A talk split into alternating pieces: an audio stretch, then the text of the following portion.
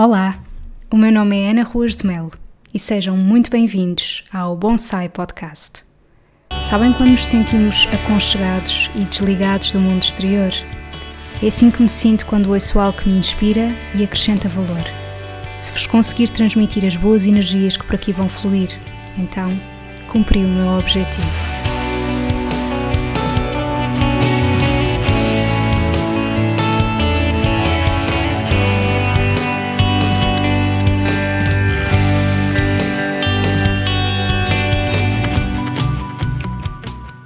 Olá, sejam muito bem-vindos ao episódio 5 do Bonsai Podcast.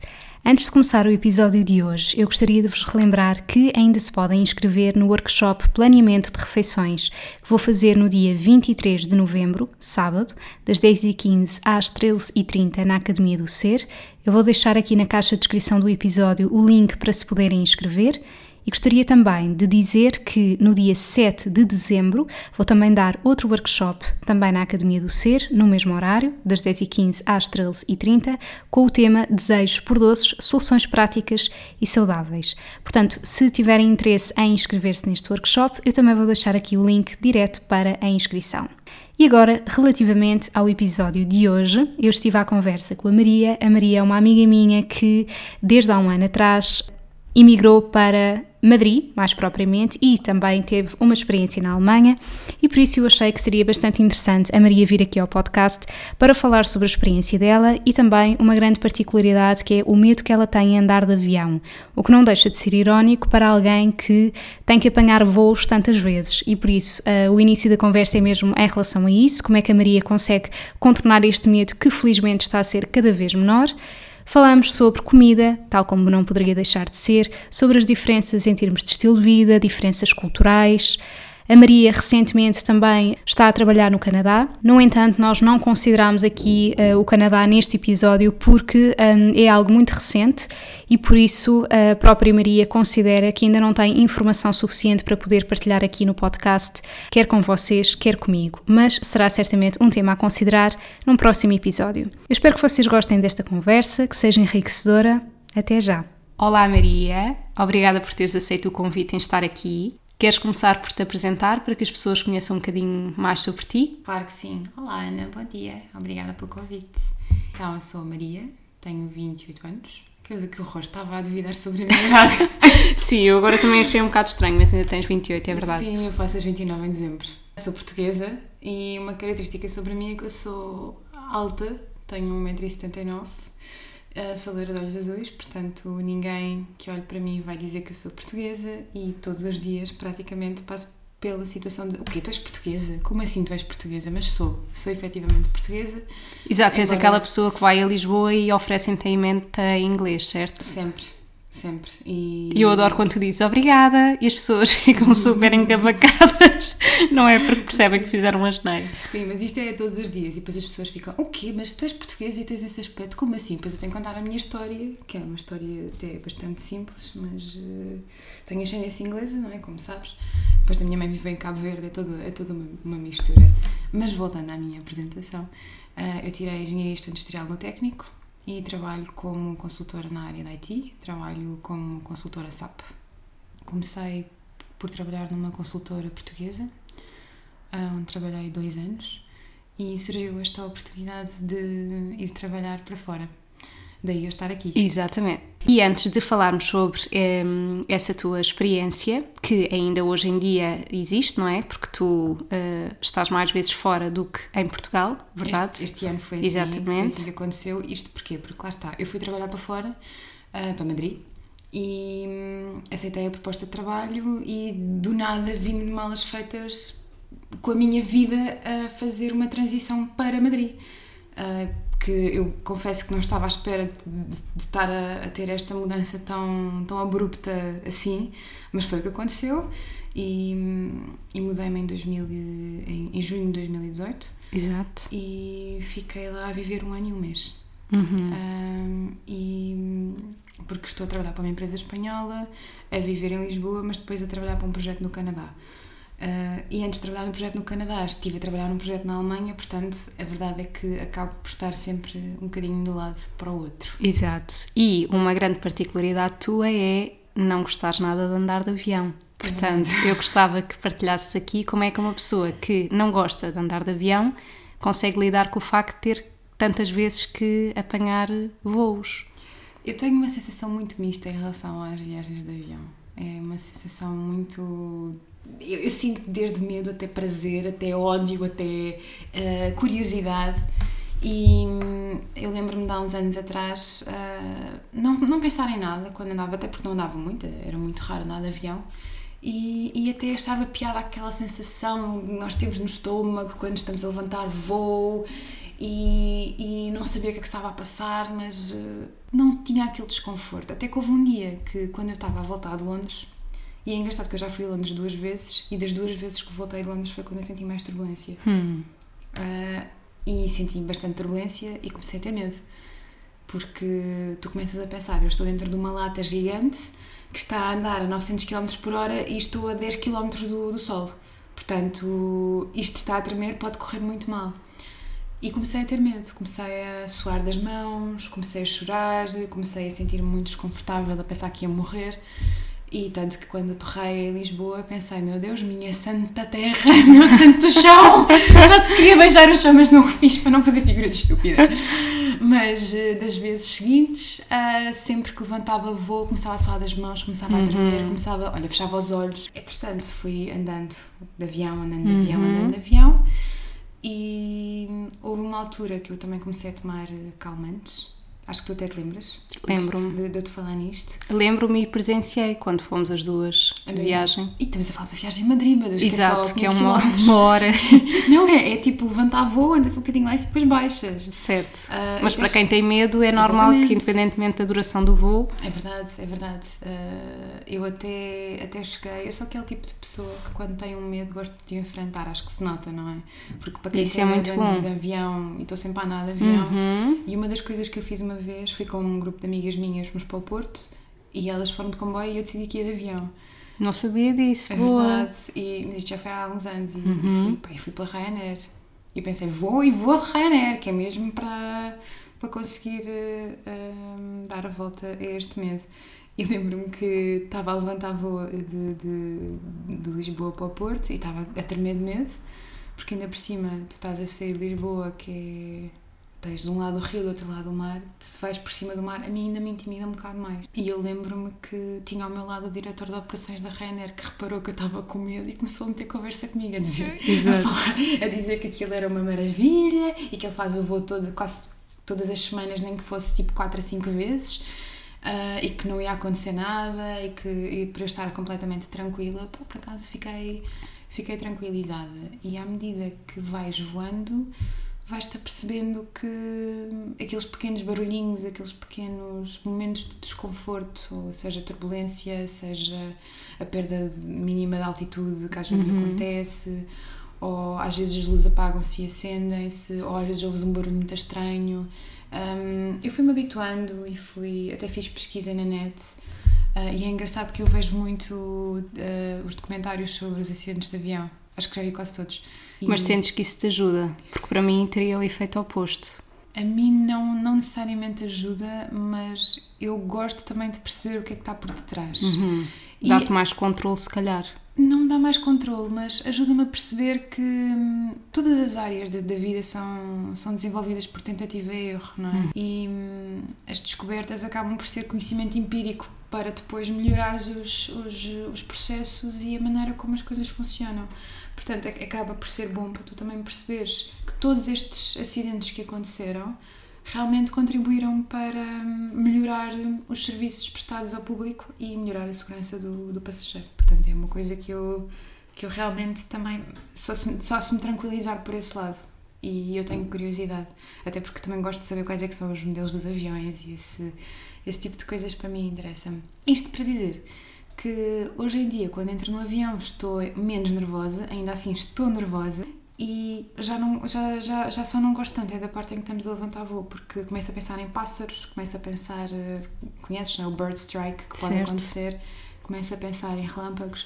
E nunca ponderaste fazer daqueles cursos que ajudam no. Já. A TAP tem um. Exato. Mas é caro, são, são 500 e tal euros. Portanto, o medo não era assim tão grande. sabes, sabes, onde é que, sabes onde é que tu vais? Vais para Madrid.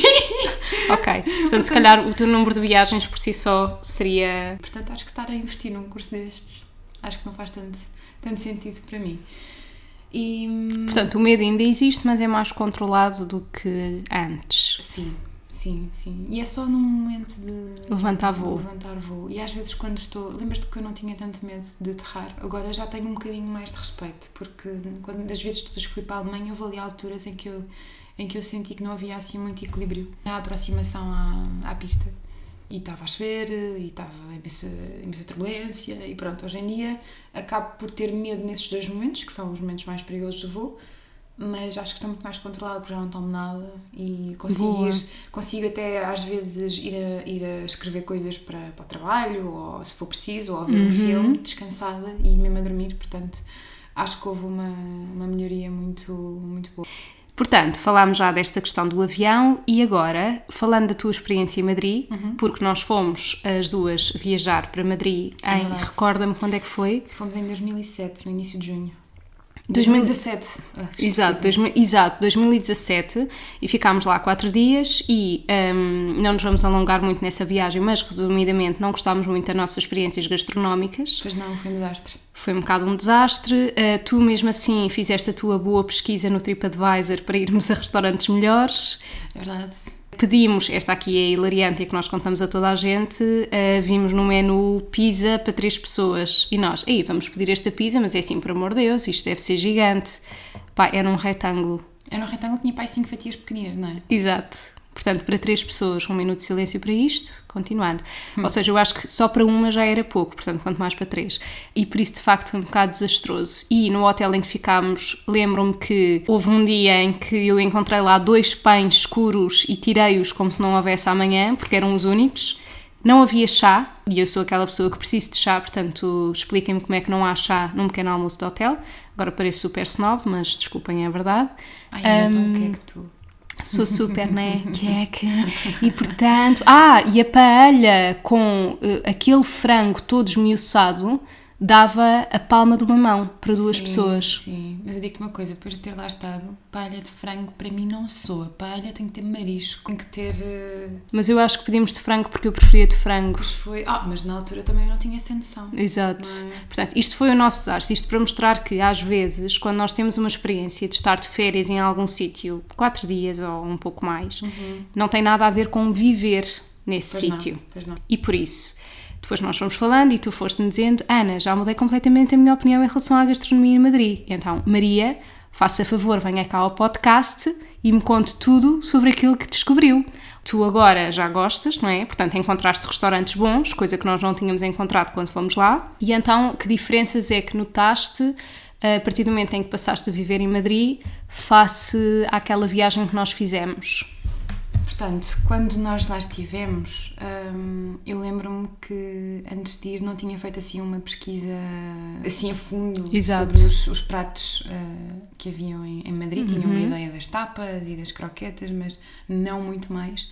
E achava que também era por aí, porque eu também fui um bocado com aquela ideia de que a comida em Espanha não presta. E eu também, eu confesso que tinha esse preconceito e continuo a ter um bocado porque não tenho a experiência que tu tens de viver lá. Certo, mas na Andaluzia é uma coisa, a comida na Catalunha é outra, na Galícia é outra, nas Astúrias é outra.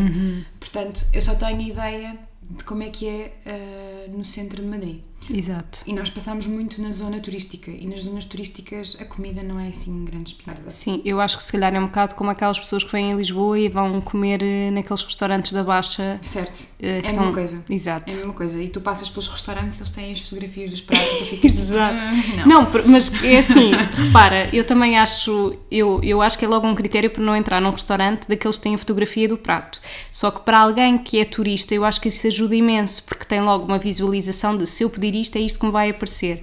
Mas efetivamente eu acho que é logo um, um fator de isto não vai prestar para nada. Certo. Pai, é deprimente, aquelas fotos são deprimentes. Certo, certo, certo, certo. Tu lembras da Gran Via? Sim. A Gran Via tem, tem alguns restaurantes assim. E, mas ainda assim, lá perto da Gran Via, ah, onde fica o Sol, Plaça de Callao, onde fica a Praça da Espanha, essa- essas zonas ainda assim conseguem ter eh, uma oferta minimamente boa.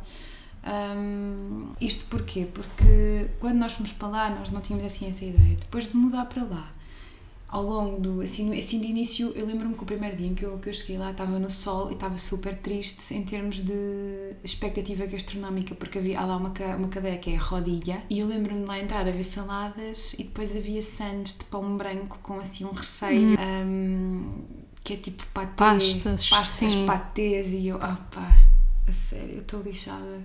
Estou lixada, só posso ir ao Mercadona comprar as coisas e fazê-las eu. Mas ao longo do tempo fui percebendo que eles têm uma oferta até, até interessante.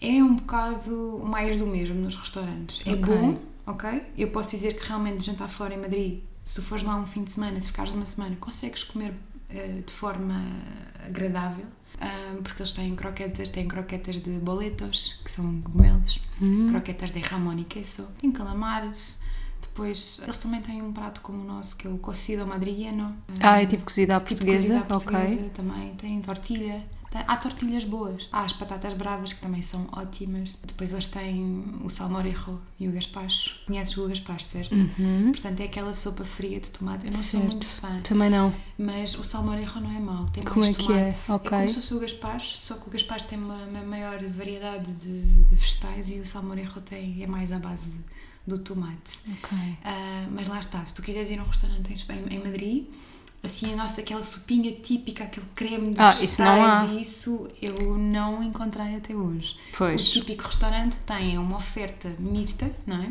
Porque tu tens pratos de pizza, tens hambúrgueres, depois tens pratos que são tipo beef tartar ou tens pratos também assim com uma, vais chamar um bocado oriental e hum, misturado com, com algumas tapas e com alguns pratos também espanhóis em que tu podes ver no menu esse, essa variedade cultural, mas também vês paella, ou já cheguei a ver até bacalhau à brás. A sério? A sério. E já chegaste a experimentar, não. pois? Não, eu acho a comer bacalhau também à brás acho, Também acho.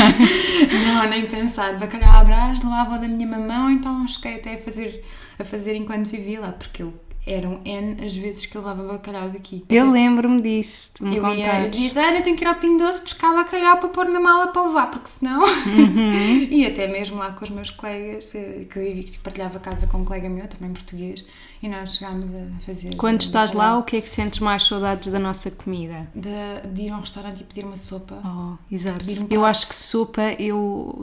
É sempre aquilo que eu tenho mais saudades quando vou viajar, porque eu não encontro nenhum país que tenha sopa como a nossa. Nós pedimos sopa e o nosso conceito enquanto portugueses de sopa não tem nada a ver com o conceito dos não, outros países. De todos, de ou é tipo um caldo com uns, meia dúzia de legumes a boiar, Sim. ou é, lá está, isso do gaspacho, ou. Hum, não tem nada a ver. Sim, agora lembro-me de uma experiência que tive. Um, eu estive na Finlândia há uns anos atrás e, e, porque eu tenho uma amiga finlandesa, fui até, fiquei em casa dela e ela estava toda contente a dizer-me: Olha, vou-te levar a comer uma sopa de peixe ótima um, e chego lá e, e, tenho. Pronto, quando eu penso em sopa de peixe, penso em cataplana ou penso assim. Na, tá, tá, estás a perceber? Sim, sim. E, e quando vou a ver a sopa de peixe que era, era basicamente um, um bocado de salmão com um caldo com cebolinha e alho, mas nada. Exato. E era, era tipo. Estava ah, tão à espera que fosse do género isso. Mas é o conceito de sopa, na maioria dos países, é isso. É verdade. É verdade, e, e, eu senti mesmo que em, que em Madrid não, não conseguia encontrar aquele creme. Uhum. Aquele cremezinho aveludado. Exatamente, não ah, encontrei. Nada substitui isso, meu Deus. Não encontrei, mas lá está, tu consegues até comer de forma agradável. Tens e o pão? Eu tenho muita ideia de que o pão lá não presta para nada. O pão lá não é mau, mas o nosso é melhor. Pois. mas eles têm uh, mais variedade do que, por exemplo, em Londres, que é mais daquele género de pão de forma, não é? Ou tem, tem, tem, tem. mais há variedade? Várias, há várias padarias, há várias, há várias casas. Eles têm, eles têm uns croissants ótimos que são os manolitos. Uhum. E tem uma Tão casa. querido, adoro o nome. Manolitos que são muito bons, são croissants pequenininhos com recheio, que são ótimos. Tem uma casa que eu adoro que é Santa, Santa Glória, onde tu podes, pá, tens uns croissants ótimos, super em conta. O café lá também não é mau, uhum. embora eu digo isto, o café em Portugal é dos melhores que eu conheço.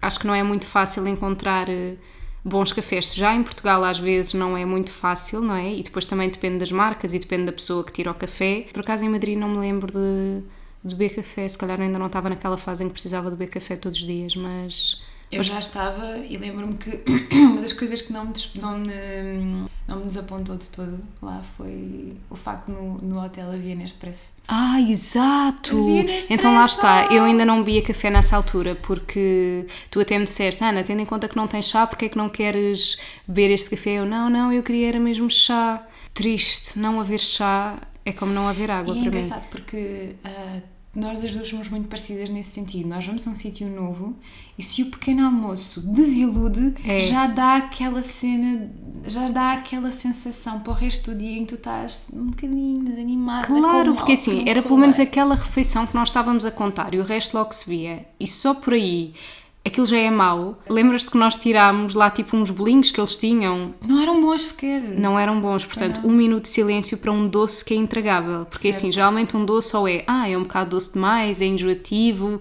Agora, ser intragável, opá, é Nós assustador. tivemos azar com o hotel, porque Muito. também há coisas muito. há doces bons. Eh, Eu, eu cheguei a provar arroz doce. Eu cheguei a jantar fora em Madrid e digo-te uma coisa: comi uma carninha espetacular e comi arroz doce como sobremesa. Um arroz doce que eu devo dizer. Sorry, mamã, mas este arroz doce era melhor que o, que o teu. Oh. I'm sorry, I'm sorry. Mas o arroz da minha mãe cozinha muito bem. Mas E doces típicos em Madrid, existe assim alguma coisa? existe o churro com chocolate. Ah. É, é, o, é, o, é um dos doces mais simbólicos Mas isto existe o género como sobremesa? Não, é mais tipo Não, snack. É mais um, é- há uma casa de churros eh, em Madrid, perto do Sol, que é muito conhecida. Então, é- para mim, quando eu penso em doce em, em Madrid, é o, é o churro com, com chocolate. Mas e em restaurantes? E, e o torrão, não é? Ah, claro, esse adoro, torrão adoro. almendrado. Adoro, adoro, adoro. Torrão almendrado. que é Cuidado para bueno. quem tem placa, que aquilo não vai. mas de facto, sempre com os dentes de trás, pessoal, não vamos estragar dentes. Ahm, mas nos restaurantes Não há assim eh, não há nada. Hum. Que eu, que eu, que eu chamo, porque é tudo muito parecido. Tu tens. É, há, um, há um grupo que eu gosto muito de fazer referência para as pessoas quando vão para Madrid, que é o grupo La Rumba. E, e eles têm vários restaurantes. Têm o Habanera, o Marieta. O Marieta é onde estão os portugueses todos. Hum, Esse é muito engraçado. Eu, eu uma vez até fui lá jantar e, e encontrei um grupo de portugueses onde eu conheci algumas pessoas de Lisboa que já não via desde, desde que tinha cá saído. E, e esse grupo também tem outro que é o Botania. Portanto, os pratos entre eles são bastante parecidos. Há, pode haver ali uma, uma diferença porque um, um restaurante especializa-se mais numa coisa, o outro noutra. Por exemplo, um tem mais cocktails, o outro tem uma variedade maior de pratos, mas acaba tudo por ter uma base de pratos muito similar. E em termos de sobremesas, há sempre hum, o gelado, o petit gâteau. Exato. ah, Mas esses restaurantes encontras lá mais portugueses, porquê? Porque a comida faz mais lembrar a nossa ou não tem a ver? não, não tem a ver. É uma, é uma coisa, é um fenómeno que eu não sei explicar. É, mas é no Marieta em específico. Ok. O Marieta é, é onde há portugueses. Foi uma das coisas que eu aprendi quando lá cheguei e tinha um colega de casa português, porque eu vivia primeiro numa casa partilhada com pessoas de várias nacionalidades, tinha lá uma rapariga neozelandesa e fiquei, por acaso muito giro, fiquei a saber imensa coisa sobre a Nova Zelândia. Fiquei a saber que não há tanta bicharada na Nova Zelândia. Ah, tinha uma rapariga inglesa, um rapaz escocês e um português. Ah, que era o Tomás. E o Tomás disse logo: Ih, a Madrid é brutal, os restaurantes são brutais, isto é lindo, isto é E tu que vinhas da nossa o quê." experiência de viagem tipo, pensaste, sim, "Ah, deve ter sim, estás péssimo louco." gosto. Estás louco, não. A questão é que há realmente. Espanha é conhecida, não sei se sabes, mas Espanha é o país que mais estrelas Michelin tem. Isto é um facto que na minha cabeça não batia certo, mas o que se passa é que há restaurantes em Madrid, especialmente em Bilbao, mas em Madrid também, que são de alto gabarito, tipo elevadíssimo, caríssimos, mas onde tu comes pratos mesmo muito requintados. Eu não cheguei a ir, mas estes restaurantes deste, deste grupo lá, Roma e, e tal, têm, têm, têm uma coisa muito gira que é tem uma, uma decoração espetacular e tu consegues comer minimamente por, pá, pode chegar, no, pá, no mínimo pagas 15 euros, mas por 20 euros tu, tu consegues ter uma, uma experiência boa. Porque em, Madrid o que se faz muito é, é compartir, como eles Exato. dizem. Lá está, a pizza para três pessoas. Exatamente. tu vês os menus e tu tens o- a parte dos pratos, a parte das entradas e depois a- e, muitos deles têm uma parte que se chama para a compartir. Tu- tu- e tu pedes, tu vês muitas pessoas a pedir dois e três pratos e a dividir tudo.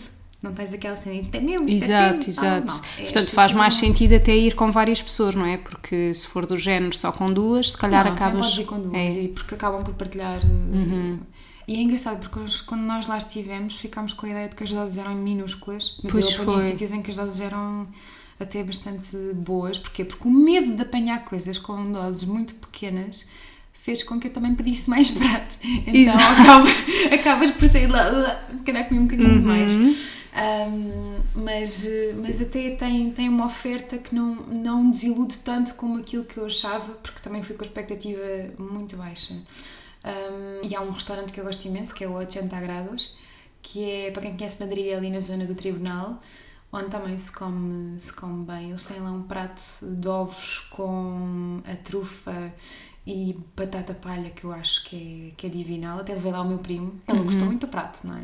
Mas, mas, mas eu gosto imenso. Mas é normal, minha... porque o sabor a trufas há muitas pessoas que não gostam, portanto, sim, sim, sim, até percebo. Sim, e mesmo as minhas eh, amigas portuguesas de lá e mesmo colegas também acho que acabam por, eh, por partilhar a mesma opinião que eu, porque tu também acabas por adaptar o teu paladar. Adaptas o teu paladar à cidade e habituas-te à comida de, da cidade. E eu sei que nós não tivemos uma experiência muito boa com palha, mas eu comi uma palha bastante agradável. E, e em termos de preço, o que é que sentes diferença? Uh, nas refeições e supermercados? Eu acho que viver em Madrid é mais fácil porque o preço acaba por ser mais barato em algumas coisas, mais caro noutras, depende, por exemplo, a fruta lá é mais cara, uhum. os detergentes são mais baratos, as coisas de higiene pessoal são mais baratas, alguns produtos cereais também são mais baratos lá do que cá, marca branca também é mais barata, mas a comparação, ou seja, acaba por ser um bocado injusto, porque em Espanha uh, um salário médio acaba por ser mais de 1500 euros, em Portugal pois. o médio são 900 e tu estás a comparar duas cidades que têm uma diferença tão grande entre salários, mas depois os preços são parecidos e em alguns casos até acabam por ser superiores em Portugal, acho que é, é uma situação que é bastante injusta, é bastante triste. Há pequenas coisas que em Madrid são mais caras, mas bolas lá ganha-se mais do que Exatamente. Aqui. E em termos de, de transportes lá, uh, o que é que tu achas da rede de transportes lá em Madrid? É ótima é espetacular. O metro, Isso é uma coisa que eu me lembro da nossa é viagem é que eu elogiei imenso. O metro é ótimo. O metro é uma rede complexa, tem várias linhas, está sempre assim nas horas de ponta, às vezes consegue ser um bocadinho complicado. Eu apanhava muito a linha 5, a linha 5 ou a linha 3. Nas horas de ponta são um bocado complicadas. E, mas lá está, perdes o metro, em, no máximo em 4 minutos, 3 minutos, aparece outra. Portanto, e apanhavas mais metros, não, por exemplo, autocarros? Apanhava autocarros, também. sim, porque tinha, eu primeiro vivi numa zona mais a norte, que ia a pé para o trabalho, e depois, depois mudei de casa, fui para o sul, e aí apanhava mais o autocarro ou o metro, tanto faz. Sim, mas digo que... E o próprio aeroporto de Madrid também é ótimo, é enorme. E mais coisas de Madrid que acho que que sejam importantes partilhar, se tiveres, porque a Maria fez uma ótima pesquisa e eu tenho imenso orgulho nesta mulher. é verdade! Sim, olha, hum, posso dizer que uma coisa que em Madrid me deixou assim bastante, bastante espantada, isto porque, como eu estava a trabalhar para uma empresa espanhola, também tinha direito aos cuidados de saúde lá, lá os cuidados de saúde são gratuitos. E é, é um bocado chateia-me, porque em Espanha pagas menos impostos do que em Portugal, aqui ainda pagas taxas moderadoras e lá os cuidados de saúde são, são muito, muito mais variados. Eu noto isso, tu vais na rua e notas que tens mais oferta de, de serviços em geral, não só cuidados de saúde, mas de serviços em geral. Uma coisa que eu, que eu gostei muito em Madrid é que tem muita vida noturna. ah, exato. Ia-te perguntar em termos, por exemplo, de horários, de refeições, o que é que é normal? Sentiste alguma diferença de o que é que é comum para quem é de Madrid, eh, as horas de almoçar, de jantar. Claro. Ui, tu queres almoçar em Madrid a um quarto de pau, mas estás, estás lixada. Não, não, ainda há... não é hora, não é? Não, tu Exato. vais a um, um restaurante à uma da tarde e dizem-te assim, para não esta hora de comer? Não. é tipo às três. Sim. Duas, Exato. duas, três, os meus colegas muitas vezes fazem o horário de, das nove às duas, ali seguido, depois almoçam das duas às três. E eu à uma já tenho o meu estômago a dar horas. Para mim não dá. E o jantar? O é jantar que horas para eles? Pode ser às 10. Credo. Yep.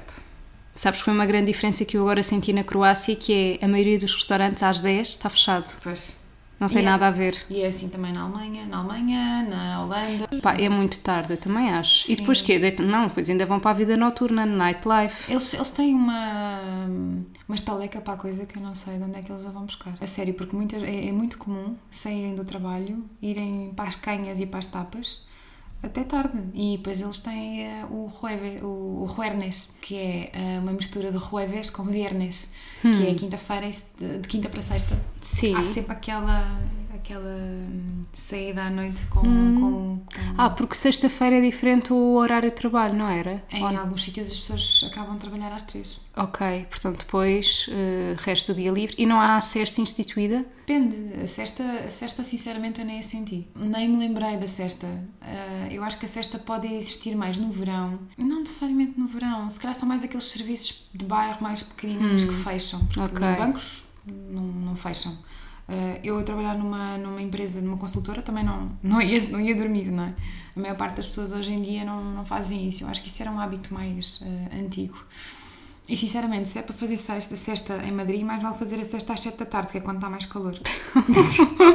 a sério, eu quando estive lá no verão, saí do trabalho às 6, 7 da tarde, às vezes às 5, pá, e saía para roer um bafo. Não, isso é verdade. Madrid é horrível em termos de, de temperatura. É, e. e- Nós ainda temos aqui o marzinho ao pé, agora em Madrid, Jesus. Sim, sim, então 40, que chegam a estar 44 Sim. graus. É, Eu é lembro-me horrível. da minha experiência, quer quando fomos a Madrid, mesmo assim não acho que estivesse assim tanto calor, estava, mas não tanto. eh, quando eu sofri mais foi em Barcelona. Fui em pleno agosto, jurei-me para nunca mais. É uma coisa que me afeta mesmo. E em termos de segurança eh, nas ruas, Madrid é extremamente segura, deixou-me sempre extremamente segura. Ah, eu vivi primeiro numa zona mais, um bocadinho considerada mais nobre da cidade. para condizer contigo, Maria. Para quando dizer comigo, claro. depois fui para uma zona menos, no, menos, menos nobre. Mudaste de cavalo para burro. Não, que casa era ótima. Ok. Era muito residencial, era, era, ou seja, imagina um- uma zona tipo Parque das Nações com um bairrozito, uma Ok, zona, um ok. bairro mais ao lado. E Hum, Está chique na mesma. Estava ok. chique na mesma, Exato. sim, era fixe, era muito fixe. Eh, Estava numa zona chamada Legazpi e a casa onde eu estava tipo, era condomínio, era fixe. Encontramos ali uma, uma, uma oferta bastante, bastante interessante, onde fiquei quase um ano. E sentia-me sempre segura, mesmo que fosse para casa às duas da manhã a pé, sentia-me sempre segura. Sempre. Duas, três da manhã, quatro, seja o que for. Uhum. Sentia-me sempre segura, até porque as ruas é- estão sempre com alguém. Tu vais para o centro da cidade às duas, três da manhã e está cheio. E em relação à língua, porque para quem não conhece a Maria, a Maria é aquela pessoa que sabe falar tudo mesmo sem ter aprendido. É verdade. Ela tem imenso jeito para falar qualquer coisa. Principalmente tu tens uma coisa que eu acho que é muito importante, que é tu não te inibes se errares. E eu acho que isso é extremamente importante para quem quer falar uma, uma língua que não é nossa. Ou seja, Ui, mas isso é muito arriscado, especialmente Não, mas- espanhol. Ok, certo, mas tu arriscas. Por exemplo, eu sou aquela pessoa que tem tanto medo de falhar que prefiro não dizer porque tenho medo de dizer errado. E isso é muito mau para quem. Porque é normal tu- que tu vás errar e se calhar para alguém que é nativo isso vá soar mal, mas tem que se começar por algum lado. Tu eh, não tiraste nenhum curso de espanhol, pois não, mas Maria, Maria é um fenómeno. E portanto, o que é que tu sentiste eh, quando foste para lá? Porque eles falam super rápido, É difícil de perceber. muitas Exato, vezes. falam super rápido, super alto. Aliás, eu sou aquela pessoa que digo eu tenho que alinhar os meus chakras antes de começar a ouvir falar espanhol porque é isto que começou. Portanto, como é que tu eh, conseguiste lidar com a questão da língua? Ah, não tive muitas dificuldades, confesso. No início foi mais difícil porque para já não estava habituada e, e tive mais aquele choque de achar que iria encontrar mais palavras parecidas com o português do que, do que efetivamente encontrei. Por exemplo, eu fiquei chocada quando, sabi, quando fiquei a saber que garfo é tenedor. Ok. Tenedor. E eu, tenedor? Mas que é Tenho isto? dor, Tenho nunca dor. mais. Tenedor. Tenedor e depois eh, faca, cuchillo. Faca, cuchillo. E, e os próprios espanhóis também acham que a nossa língua é horrorosa, porque se a gente disser que polho é frango, é frango, é feio, que é feio. E, e, por exemplo, os talheres é cobiertos. Cozinha Ok. é cobiertos. E eh, os lençóis são as sabanas. Depois é sabana baja- bajera, sabana encimera. E, e então tens que. eh, batata doce é hum, boniato. Tens que te ir adaptando. Tu não podes chegar lá e dizer que era um patata dulce. Não existe. Não, é que isso é, é super assustador quando tu tentas. Porque nós, às vezes, os portugueses têm um bocado a mania, quer dizer, estou super a generalizar, mas vamos supor, estás em Espanha, queres tentar dizer alguma coisa, dás assim aquele toquito e pensas que eles vão perceber, só que. Diz-me se estou errado, eu acho que é do povo que menos faz um esforço para entender outra língua que não a deles. Um bocadinho. hum, Para já eles não, eles geralmente veem as coisas na televisão todas dobradas, não é? Sem sim, legendas, e lá logo está, isso não nós temos ajuda. mais capacidade linguística do que os espanhóis em geral, porque E nós... do não- que os espanhóis e muitos outros países, eu Sim, acho. mas eu, especificamente em relação ao espanhol, eh, o português tem uma complexidade fonética muito maior. Pois é, falar português é difícil, eu cada vez mais me convenço disso. E, e- exatamente, e nós temos uma vantagem muito grande, porque nós temos todo um conjunto de sons. O nosso, o nosso português soa muito, é, muitos S para quem não percebe a língua, porque nós temos, esse- é super. E- Somos parecidos com os russos nesse aspecto, Muito, em muito, termos de som, não é? Muito, muito. E os espanhóis têm uma fonética muito mais limitada. Tanto que para eles dizer um. Por exemplo, eh, um espanhol para dizer Olá, tudo bem, nunca vai soar como Como é, nós. que, como é que soa? Já pediste alguém para dizer isso? Já, mas eu não consigo replicar, é muito estranho porque eles não conseguem fazer o, o bem como nós fazemos. Eles dizem tudo bem, bem, Exato. Não conseguem dizer um não como nós, é now, now, aquele ão e o bem. O Now 11, lembras-te dos CDs? Sim, eles não conseguem fazer essa, essa Exato, exato. Como nós conseguimos. E, e- e os sons que os espanhóis têm, para nós é muito mais fácil de fazer. Se bem que também há portugueses quando falam espanhol, olha, por exemplo, o Mourinho. Mas eu acho que às vezes até há pessoas que fazem de propósito do género eh, eu não sou espanhol, portanto eu não tenho que dar aquela intuação que vocês dão, vão-me fazer entender no mínimo possível, Sim, também é verdade. não é? Também depende da pessoa, depende de Claro. pessoa. Eu sou a pessoa que gosto de, gosto de me adaptar. Há muito aquela coisa de ah, o espanhol vem para cá, nós é que nos temos que adaptar a eles porque eles não fazem o mínimo esforço. E a verdade é essa. A verdade é que muitas vezes vamos na rua, nós portugueses temos espanhóis a abordar-nos em espanhol, como se nós tivéssemos efetivamente a Exatamente. obrigação de saber o que é que eles estão a dizer. Exato. E, e lá fora, ah, e uma coisa que eu senti muito foi: eu quero aprender a língua e o espanhol, quando vê que eu não falo espanhol fluente, começa a falar comigo em inglês. Pá, eu irritava-me imenso. Pelo menos esta é a minha experiência. Uhum. Cada um tem, tem Claro. a sua, não é? Mas ah, começavam a falar comigo em inglês e eu passava-me. Eu dizia: não, falem comigo em espanhol, porque eu também quero aprender a vossa língua. Eu estou a viver aqui afinal, não é? Vou ao médico em espanhol, vou ao supermercado, vou, vou, vou estou nos transportes públicos, tenho que, tenho que falar espanhol, não é?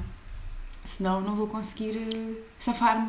Estava-me a lembrar de uma situação em que uma vez foste uma médica, achei imensa graça porque tu disseste logo à partida, olha, falo muito devagar porque eu não sou espanhola, não Certo? foi? Sim, sim, dentista. Fui à dentista ainda algumas vezes e depois tens que estar ali a fazer eh, a linguagem gestual porque há montes de expressões que eu não. Pá, que nós não sabemos em espanhol, Claro. não é? E ela está ali a explicar umas coisas em espanhol e eu tipo, ok, mas espera aí, depois vais ao Google ver o que é que ela está a dizer para ver se é Certo. aquilo mesmo ou não. E, ah, mas há, há coisas que também tu tiras pelo, pelo sentido, não é? Uhum. Ah, é que eu, eu até aos ginecologistas cheguei a ir, não é? Espanha, portanto, Exato. é, é todo um conjunto de, de situações que, que a pessoa fica tipo, ok, eu tenho que ter a certeza que estou a perceber exatamente aquilo que eu, que eu, que eu, que eu quero perceber e, e que aqui a comunicação está clara, porque nós não podemos assumir que por ser espanhol e por ser parecido ao português vamos perceber tudo. Eu felizmente não, não cometi esse erro e acho que até me consegui preparar minimamente, mas às vezes é, é um bocado difícil. É, Tens é- saudades de ouvir falar português? Ou não?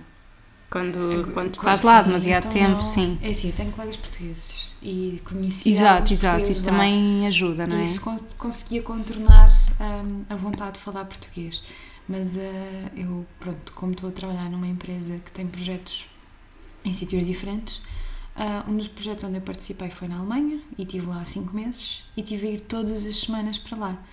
Portanto, foi uma altura em que eu tive de vir pouco para cá. Efetivamente era difícil, porque se eu vivia em Madrid, à segunda-feira ia para a Alemanha, à quinta voltava, ah, às vezes vinha para cá ao fim de semana para Lisboa pá, e, e gostava-me imenso, porque na Alemanha aí sentia-me mais sozinha.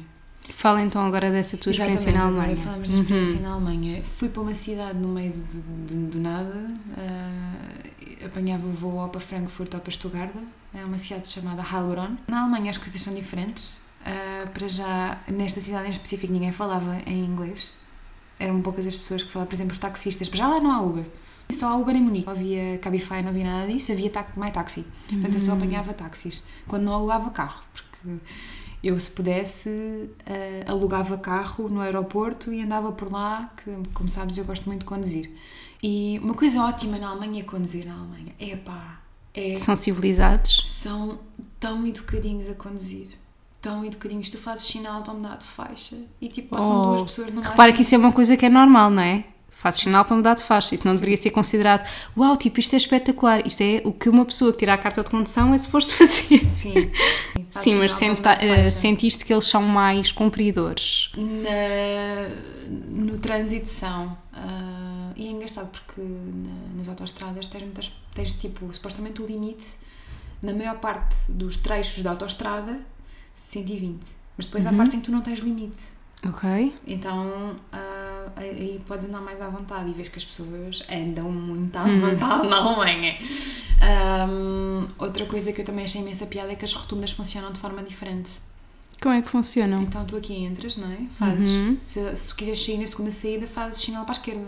Uhum, Certo, certo. Certo? Pronto. Ah, na Alemanha, tu entras na rotunda e não fazes sinal, só fazes sinal quando vais a sair. Ok. E, e, portanto, tu não chegas sequer a fazer sinal para a esquerda, só fazes sinal para a direita. No momento em que queres Em sair. que queres ok. sair, sim. Tanto que eu lembro-me de estar ah, com um colega meu alemão e estar, a- estar a fazer sinal pisca para a esquerda e ele assustou-se porque ele achava que eu ia entrar na rotunda You know what you're doing? You cannot enter the, the roundabout like that. You what?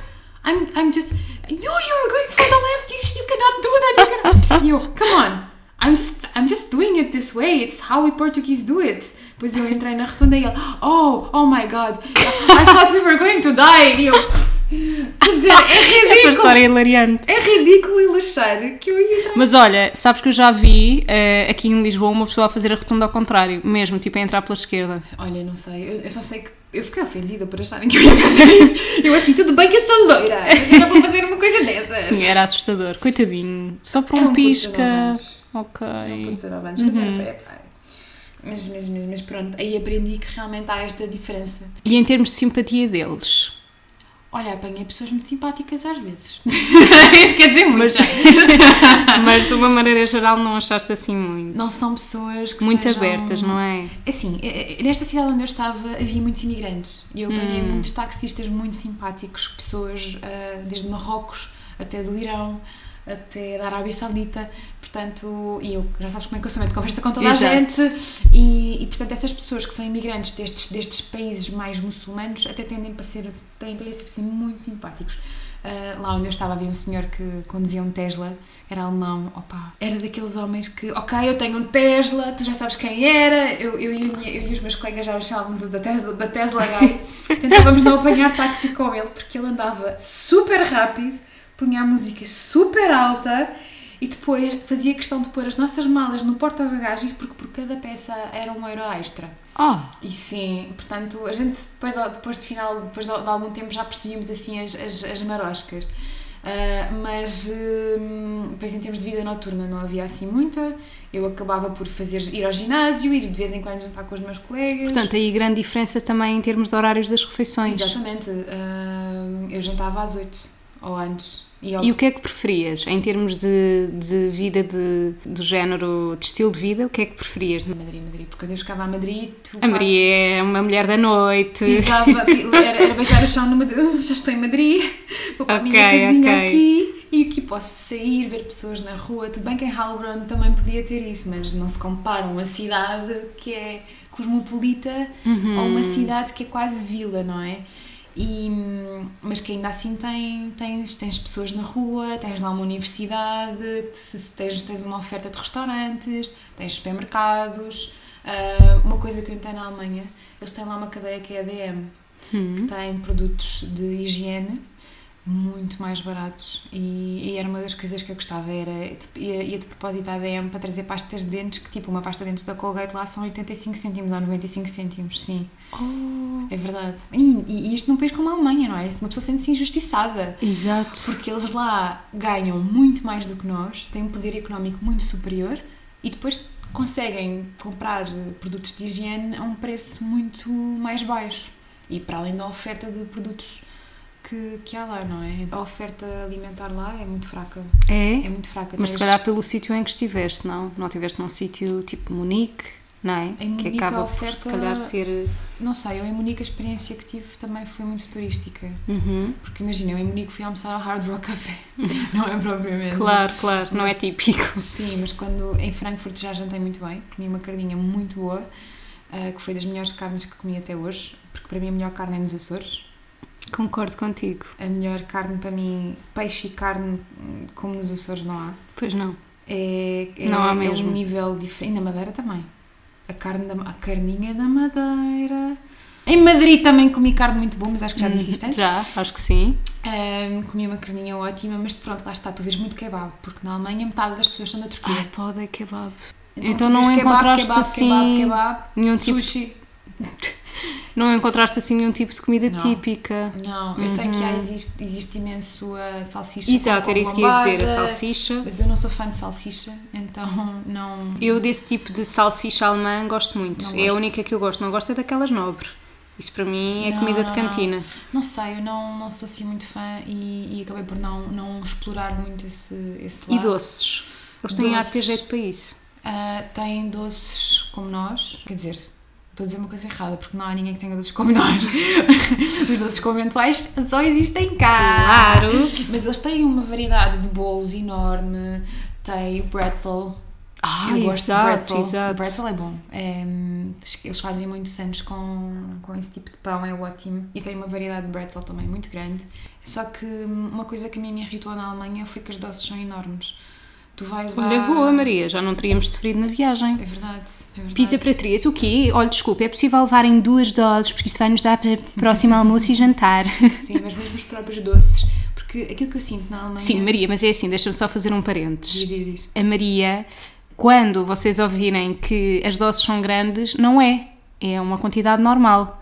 Porque a Maria uma vez convenceu-me a dizer assim: Ana, vamos, eh, vamos aqui a este sítio de pizzas ótimas. Isto é em Portugal, este sítio de pizzas ótimas. E vamos, opá, Ana, uma pizza grande, juro-te, dá na boa para duas. Nós vamos dividir. E eu, tá bem. Acabei de comer a Maria, ai, estou super satisfeita. Eu, estou a morrer de fome. Portanto, eh, eu sou uma pessoa de alimento, se calhar comparativamente contigo, e por isso, quando tu dizes que as doses são grandes, se calhar para mim são um tamanho normal. Não, mas estes São mesmo grandes? São grandes Ok. porque também estou a referir mais às sobremesas. São fatias gigantes de bolos. Hum, e doses sim, essa parte eu de não consigo, fico super hum, enjoada. Sim, Uhum. e aquilo que eu notei, agora que vou, eh, que já estive no Canadá e já tenho uma noção de como é que as coisas são, nunca estive nos Estados Unidos, mas acredito que seja muito, muito similar. Os alemães acho que têm uma cultura que é influenciada pelos americanos. Hum. Então, Em termos de quê? Das doses? em termos de doses e em termos de oferta que também há no supermercado. Tu tens um bocadinho de tudo nos supermercados. Tens coisas muito instantâneas, tens brownies de vários tipos, tens red velvet Ok. cake, tens hum, pancakes, tens muffins, tens tudo e mais alguma coisa nos supermercados alemães. E tanto que eu trazia várias coisas, né, quando vinha para cá. PS, eh, ainda não usei nada, porque tipo, tu trazes estas coisas instantâneas e está tudo na dispensa ainda por ser usado, Exato. porque tu achas que nunca mais vais ver aquilo à frente e Uhum. se, se quiseres comprar cá numa Gludes é muito mais caro. Mas, mas sim, realmente sinto que, que há mais essa, essa cultura um bocado norte-americanizada que está ah, enraizada nos alemães.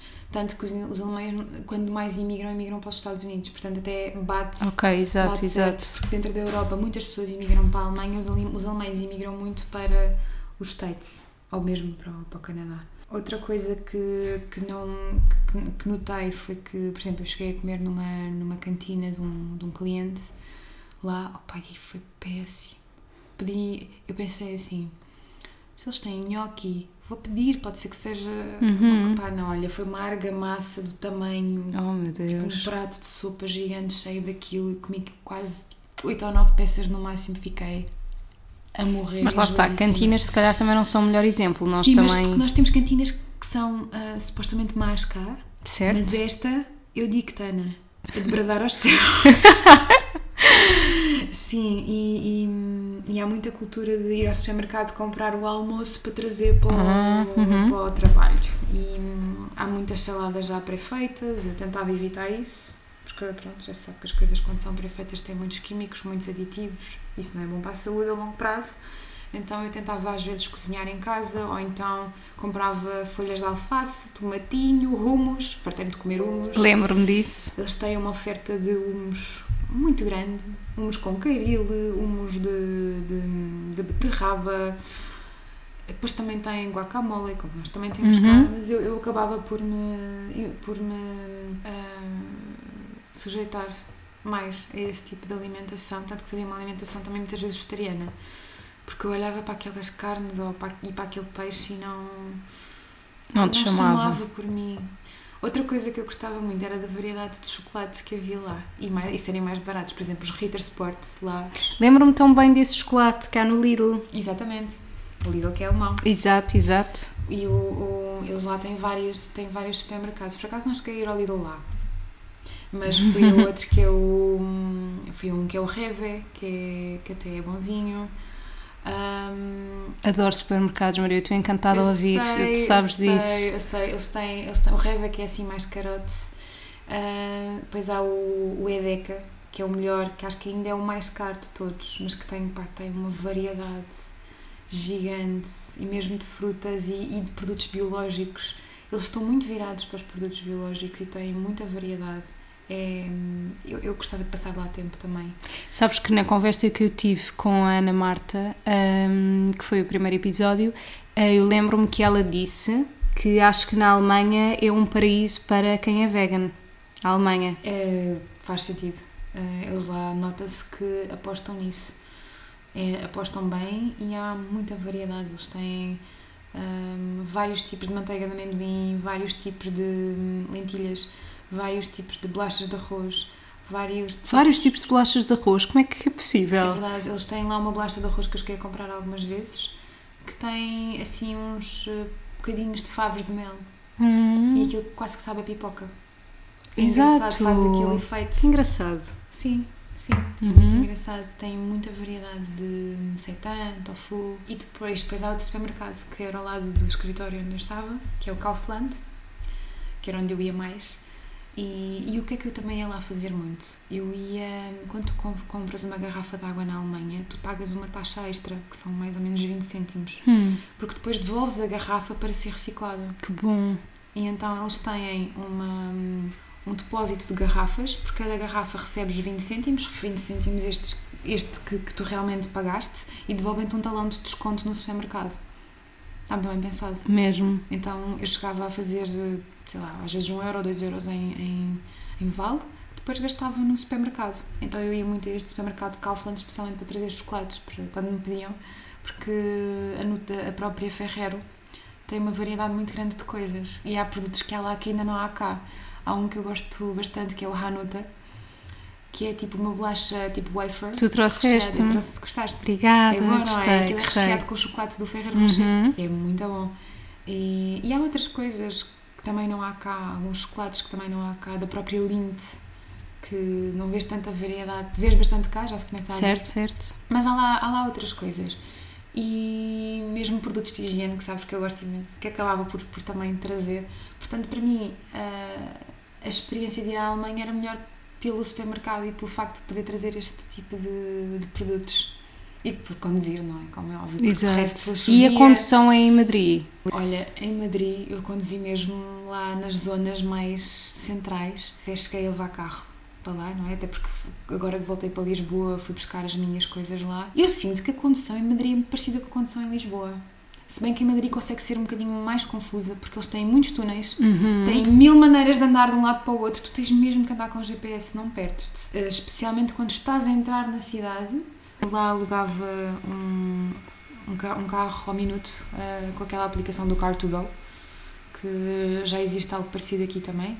Ou seja, tu tens uma aplicação, vês que carro é que está disponível mais próximo de ti e consegues alugá-lo ao minuto. Porque às vezes não me apetecia estar a ir de metro para um determinado sítio quando podia ir de carro e demorava menos tempo. Acho que, acho que a cidade até está bastante bem organizada em termos de, de- de infraestruturas. Tem mais espaços verdes do que Lisboa. É uma cidade mais limpa que Lisboa e tu vês as pessoas mais felizes do que aqui. Vês que as pessoas Mas eu acho que se calhar tem a ver. É isso, eu acho que Em Lisboa, mais particularmente, as pessoas são assim um bocado mais fechadas comparativamente São, são. O aos espanhol, espanhóis. Sim. Eh, uma coisa que é certa é que, por exemplo, nós, nós somos países do sul da Europa. Somos países que temos muitas parecências nesses sentidos. Portanto, imagina que tu tens um grupo em que tu tens alemães, espanhóis e portugueses. Espanhóis e portugueses não têm mais coisas em comum, Certo. naturalmente. Não querendo generalizar. Nós olhamos mais nos olhos com facilidade. Eu, se estiver a falar com um alemão, também vai olhar nos olhos, mas não tem tanto aquela proximidade. Ah, agora, entre o português e o espanhol, o espanhol mais facilmente te vai abraçar, Certo. mais facilmente vai, vai, vai, vai tratar-te como se já te conhecesse há muito mais tempo. E o português é, olha lá, peraí, eu não te conheci hoje. Exatamente, não te, aquela eu te distância. hoje, eu não te conheci aqui há uns anos, não tenho intimidade contigo para estar nisto. Aquela distância de segurança necessária Sim, numa o fase espanhol inicial. não tem tanto. O espanhol não. Em geral, atenção, em geral. Porque imagina, tu vais ao supermercado, tu, Ana, chegas ao supermercado e eles dizem Olá, guapa, que tal? E tu ficas tipo guapa, mas eu conheço alguma guapa, chamas Exato, guapa, mas isto é exato. normal. É graças guapa, eu, eu, eu, eu sei lá, ou guapa ou mininha, é muito comum. Porque eles lá é tudo, tipo, não te conhecem de lado nenhum, mas já te estão a tocar. É, é uma coisa que é. abraçam abraçam muito mais as pessoas e não têm tanto aquela barreira em relação ao contacto físico, porque nós somos mais ponderados, somos um bocadinho mais recatados e com isto eles acham que nós somos muito tristes, assim, supostamente. Acho que, que dizem, ah, o português fado, que é, que é triste, não sei o quê, mas sinceramente não posso dizer que em Portugal é só fado e que em Espanha é só festa Uhum. não é? Ahm, temos as nossas diferenças, mas acho que somos. Acho, que- acho, que- acho que podíamos aprender um bocadinho com os espanhóis e os espanhóis podiam aprender um bocadinho connosco. E até porque nem todo o português gosta de fado. Eu confesso que eu não gosto. Ah, Eu gosto. Eu não. fado. É uma coisa que me entristece. É uma coisa que me entristece. Portanto, até consigo compreender essa associação que eles fazem da tristeza com o fado. Sim. E de facto, nós temos muito aquela palavra que não existe definição em mais lado nenhum, senão em português, que é saudade. Claro, claro. Portanto, nós temos assim, se calhar, uma carga diferente, é verdade. Sim. Nós temos também uma coisa que eu acho muito interessante, que é, pelo menos eu não sinto no espanhol isso. Também a minha experiência lá é escassa. Não tive uma pessoa que tenha lá estado 10, 20 anos, Sim, como claro. é óbvio, vai, vai poder falar melhor. Mas, por exemplo, o português tem mais necessidade de agradar. Eu sinto isso. Hum. O típico português tem mais necessidade de agradar o próximo ah, do que o espanhol. Acho que o espanhol também não tem muito. O espanhol vira-se, é muito virado para ele. É mais. É, eu não, não diria egoísta, mas está muito mais na dele do que o português. E é engraçado porque o, o espanhol é mais de contacto físico do que o Exato. português. Mas eu senti isto. Acho que mais facilmente um português te vai dizer vai lá à casa. O português convida-te a ir lá à casa, mas o espanhol convida-te a sair. Eu acho que assim, de forma generalizada, Gosto mais do português. Opa, também há aquela expressão, há uma expressão que é de Espanha nem bons ventos nem bons casamentos, mas eu não concordo.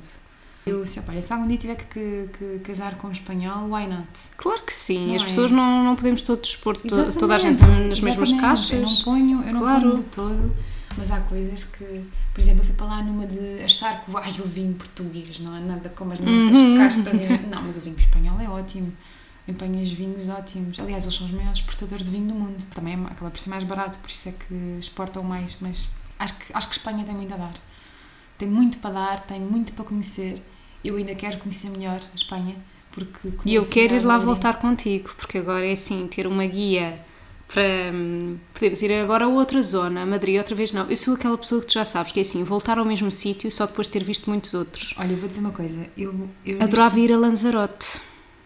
Também não fui. Eu quero ir a San Sebastián e quero ir a Bilbao. Bilbao também gostava de ir. Quero muito, quero ouvir o Esquera. Sabes o que é que é o Esquera? Não, o que é? O Esquera é como, é que se, é como, como se diz basco, é a língua. Hum, É como se diz eh, basco em basco. ok.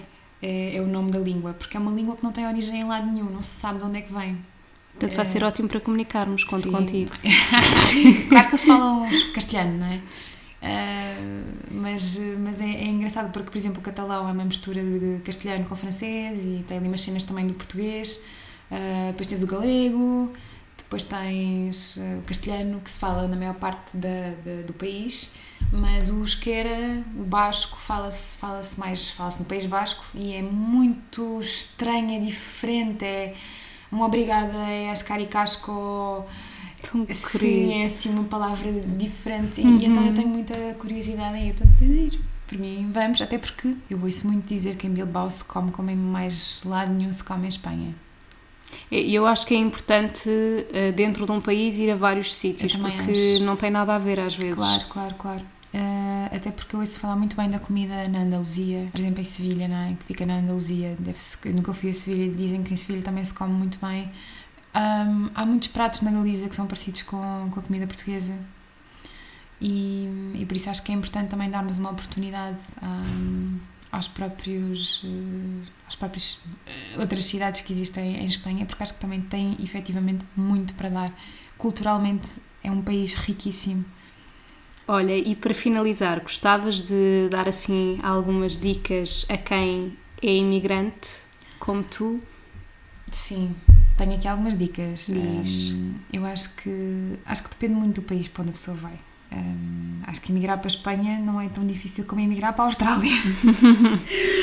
não é? Sim, Mas ainda claro. assim eu digo eu notei imensa diferença. Não só porque não tinha os meus amigos e a minha família, mas também é, é uma rotina diferente. Portanto, a pessoa, mesmo que vá para, de Lisboa para o Porto, vai sentir diferença. Portanto, só aí é preciso também ter uma noção do que é que é preciso fazer ou não fazer. Portanto, eu acho que lá está, depende muito do país, depende muito da, da zona, depende muito da cidade. Eu fui para uma cidade cosmopolita Ah, e uma coisa que eu posso dizer é para não levarem muita coisa, levarem só o essencial.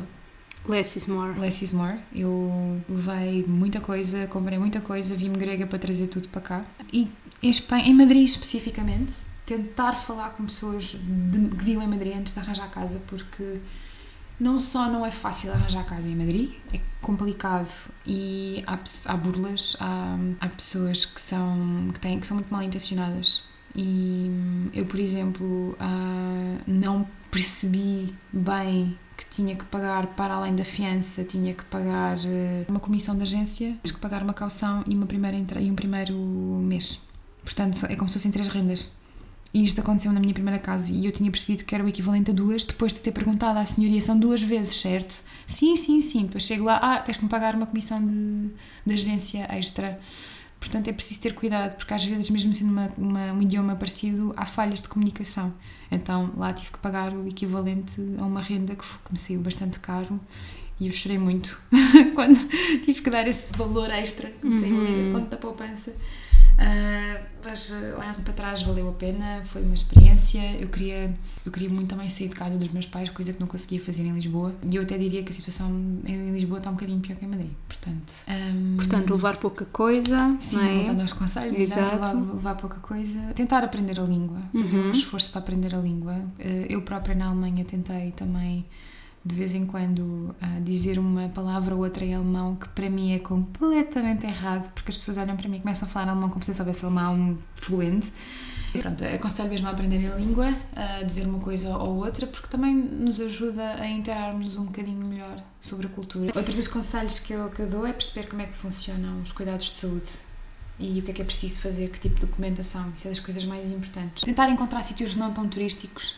Sem dúvida, eu acho acho que isso é é um grande conselho. Sim, é porque quando tu vais para um sítio turístico, a mim já não me chama. Por Não, exemplo, não, em não. Madrid, toda a gente vai ao Mercado de São Miguel e eu, ah, o Mercado de São Miguel. Nós fomos, caríssimo. caríssimo. Nós fomos e é, e é muito giro, atenção. Sim, eu acho que vale a pena a pessoa descobrir. Agora, eh, ir a sítios turísticos acho que vale a pena, mas isso por si só não define. Não, há mais coisas. Ah, aliás, aquilo que define mais é exatamente o que é que as pessoas locais fazem. Exatamente, eu cheguei a ir a outros mercados mais fora do centro de Madrid, também ainda em Madrid, estavam cheios de espanhóis, onde dava para experimentar tapas de várias coisas. E, e foi interessante perceber que eu estava num sítio também frequentado por espanhóis, porque eles também à sexta olha, à sexta-feira uma coisa que eles fazem, e eu tenho saudades de fazer isto, é ir ao pincho, que é quando tu vais comer tipo uma miniatura de um prato. Ah, e eles fazem muito isso com a tortilha.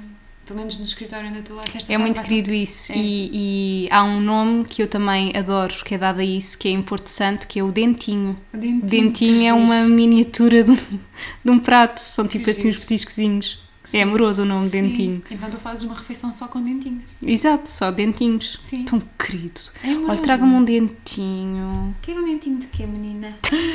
Oh, tão engraçado. Sim. Mas eh, agora voltei para Lisboa. Estava com saudades de Lisboa, estava com saudades dos meus amigos e, e vejo-me muito mais a viver em Lisboa para já. Não sei o que é que a vida me reserva, mas uh, sinto que faz mais sentido para mim agora uhum. estar aqui, perto do mar, perto das minhas raízes, perto da minha língua. Maria, obrigada. Não sei se tens mais algum ponto a acrescentar. Não, não tenho mais nada a acrescentar. Já sabes que ficas convidada para voltares para falar sobre a tua experiência do Canadá, ou quem sabe outras, porque tu agora és uma, uma cidadã do mundo. Somos todos cidadãos do mundo. É verdade. Obrigada por, eh, pelas tuas partilhas. Obrigada. Portanto, pesquisaste sobre elas, fizeste um ótimo trabalho. Não, mas é verdade. Obrigada pelos teus conhecimentos e, e depois cá te espero para contar mais novidades. Obrigada pelo convite e virei com todo o gosto. Beijinho. Beijinhos. Tchau. Ora bem, sucedeu o seguinte: eu esqueci-me de fazer as três perguntas finais que já são habituais quando entrevista alguém à Maria. Isto porque, como nós já não nos víamos há bastante tempo, começámos a conversar, quer antes do podcast, quer depois de gravarmos, e eu esqueci-me completamente destas três perguntas. No entanto, eu não quis deixar passar isto em branco e então eu pedi à Maria para que ela me enviasse as respostas por escrito e eu vou passar a ler o que ela respondeu. Isto porque depois não, nós não tivemos possibilidade de nos voltarmos a encontrar a tempo de eu publicar este episódio. Então, à pergunta: há algum prato ou alimento que gostasses de comer e adoravas e nunca mais comeste? A Maria respondeu: cereais açucarados e um belo bitoque. Isto porque ela diz como mudou os hábitos alimentares, no que diz respeito ao bitoque, já não consegue comer um bitoque inteiro. Depois, à pergunta se há algum sítio onde gostasses muito de ir no mundo e ainda não foste, a Maria responde Nova Zelândia, Zanzibar, África do Sul e Islândia. E por último, se soubesses que o mundo acabava amanhã, o que deixavas por fazer? E a Maria responde: deixaria de aprender a tocar piano. Peço desculpa por estas perguntas terem sido feitas desta forma não usual. Desculpa quer à Maria, quer a vocês que estão aí a ouvir, mas eu não queria mesmo deixar passar isto em branco porque eu gosto muito de fazer estas perguntas. Agora sim, um beijinho e até ao próximo episódio.